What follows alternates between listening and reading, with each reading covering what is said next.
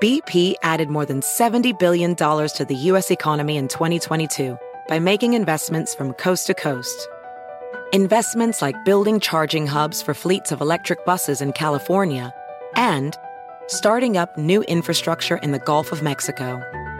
It's and, not or. See what doing both means for energy nationwide at bp.com slash investing in America. Can you remember a time when you thought someone you disagreed with might actually be right? In the new podcast, You Might Be Right, former Tennessee governors Bill Haslam and Phil Bredesen pose that question to guests like Paul Ryan, Al Gore, and Judy Woodruff. Come for the stories, stay for the substance and expert insights into some of the most challenging issues facing the country, including affordable housing, crime, and education. Listen to You Might Be Right, a new podcast from the Baker School at the University of Tennessee, available wherever you get your podcasts. Hola, bienvenidos. Estas son las noticias del día en NTN 24. El presidente de México, Andrés Manuel López Obrador, mantuvo una reunión virtual con la vicepresidenta de Estados Unidos, Kamala Harris. En el encuentro se trató la cooperación bilateral para atender el fenómeno de la migración irregular, así como hacer frente a la pandemia de COVID-19. El acercamiento bilateral se da en lo que algunos califican como coyuntura de tensión diplomática. José López Zamorano, periodista de la red hispana, nos explica pero me parece que es una, es una, es una situación más de, de mediano plazo, ¿no? Estamos viendo un diferente rol que el del papel del presidente mexicano, por ejemplo, que el que jugó en la administración Biden, donde evitó todo tipo de señales que pudieran interpretarse, como tú decías, que pudieran irritar la relación. Aquí estamos viendo que está tomando una posición más proactiva en temas que le interesan y eso para mí tiene que ver, que eh, muestra o se interpreta como que él cree que tiene una mano fuerte, una carta fuerte para poder eh, negociar con los Estados Unidos y tratar de sacar concesiones en otros temas o que le bajen el tema, el tono en algunos de los otros. Conmoción Brasil tras la operación policial en una favela de Río de Janeiro que dejó 25 muertos, la más mortífera en años y que se llevó a cabo a pesar de una sentencia de la Corte Suprema. Analizamos los hechos y las consecuencias políticas con Rafael Alcadipani, profesor adjunto de la Escuela de Administración de Empresas de la Fundación Getulio Vargas desde Brasil. Lo que pasa es que la Policía de Río de Janeiro y la Policía General en Brasil tiendes, tiendes eh, por optar por la confrontación de los criminosos sin la utilización de mucha inteligencia. Entonces las personas que viven en las favelas y todo esto tienen que lidiar todos los días prácticamente con operaciones policiales donde se trocan tiros con narcotraficantes y que se pone los niños de las personas todas en riesgo. Eso es una cosa inaceptable, pero desafortunadamente acontece a mucho tiempo en Brasil y especialmente en Río de Janeiro. Nueve días de protesta en Colombia. Miles de personas han salido a las calles con unas demandas sociales que crecen con el pasar de las horas. Las manifestaciones son en su mayoría pacíficas, pero también han dejado escenas dolorosas con decenas de muertos, enfrentamientos entre manifestantes y la fuerza pública, denuncias de abuso policial y desapariciones.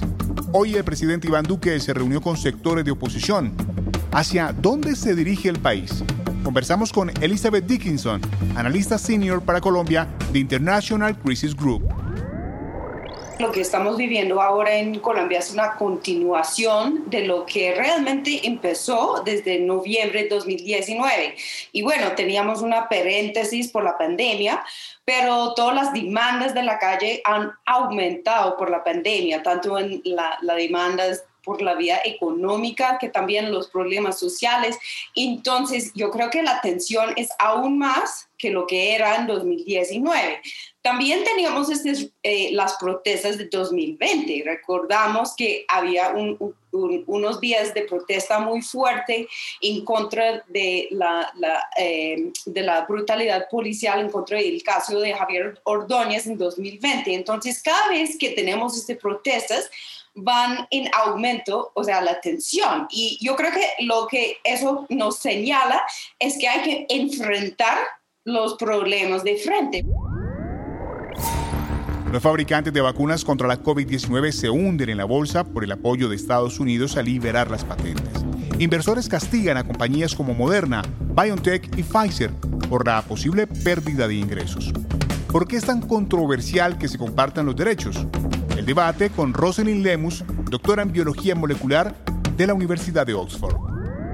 En las farmacéuticas, cuando siempre se desarrolla un producto, un medicamento, en este caso una vacuna, esa farmacéutica tiene la propiedad intelectual de lo que creó, de lo que desarrolló eh, por al menos 10 años, ¿no? En algunos casos eh, varía dependiendo del país también, pero es un son 10 años. Pasándose esos 10 años, se libera la patente y entonces es cuando, por ejemplo, se pueden crear los medicamentos genéricos, ¿no? Eh, que otras farmacéuticas pueden producir pero que no desarrollaron, pero pueden tener la materia prima, la transferencia de tecnología, se puede decir la receta, y entonces ya producir un medicamento muy parecido, ¿no? que, que sea genérico. Sumamos la voz del doctor Amos García, presidente de la Asociación Española de Vacunología.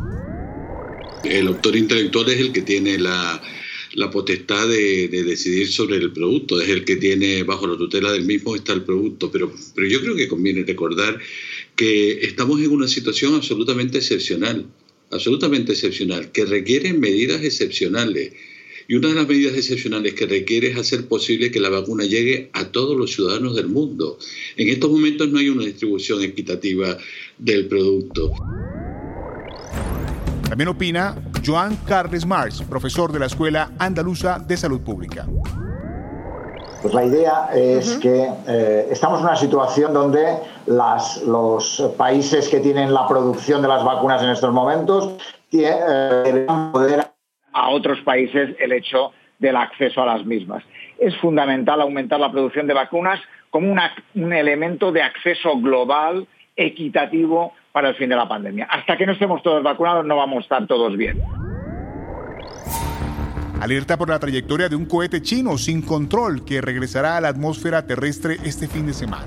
Se desconoce si el Long Mars 5B podría desintegrarse o llegará a impactar contra la superficie del planeta. Conversamos con Diego Mardones, astrónomo de la Universidad de Chile y doctor en astrofísica de Harvard. Es muy raro que un cohete de este tamaño caiga a la Tierra. Eh, esta es la tercera ocasión, diría yo, eh, o quizás cuarta. Pero hubo el Skylab y después hay, hay una o dos más, pero son más chicas que esta. Son piezas del orden de 10 toneladas, por ejemplo, o, o bien son piezas grandes, pero que caen de forma controlada en una órbita predeterminada que lo va a llevar a algún lugar en el océano que también conocemos con anticipación. Ni siquiera va a caer en alguna isla en la mitad del océano. Eh, entonces sí, es primera vez que una pieza de este tamaño eh, representa un riesgo. El riesgo es sumamente pequeño, pero igual es un riesgo. ¿Te fijas? O sea, si me cae a mí en la cabeza, a mí no me importa que la probabilidad de que eso suceda sea una en 100 millones. Si te gustó este podcast, puedes buscar más de nuestro contenido en nuestra página web www.ntn24.com. En NTN24 tenemos una red de corresponsales en las Américas que nos permite tener acceso de primera mano a toda la información y hacer análisis sobre los eventos más importantes de la región. Me gusta estar con ustedes. Yo soy Hugo Vecino. En Twitter me encuentran como arroba Hugo Vecino. En el podcast de NTN24 te informamos y te acompañamos.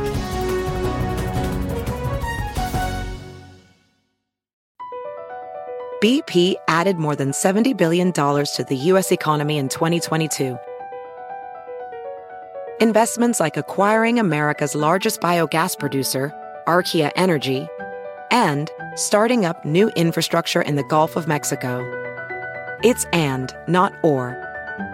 See what doing both means for energy nationwide at bp.com slash investing in America.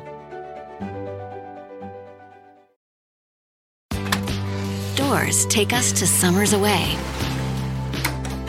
or winter adventures and afternoon getaways your dedicated Fidelity advisor can help you open those doors by working with you on a comprehensive plan to help you reach your wealth's full potential. Because doors were meant to be opened. Visit fidelity.com slash wealth. Investment minimum supply. Fidelity Brokerage Services, LLC member NYSE SIPC.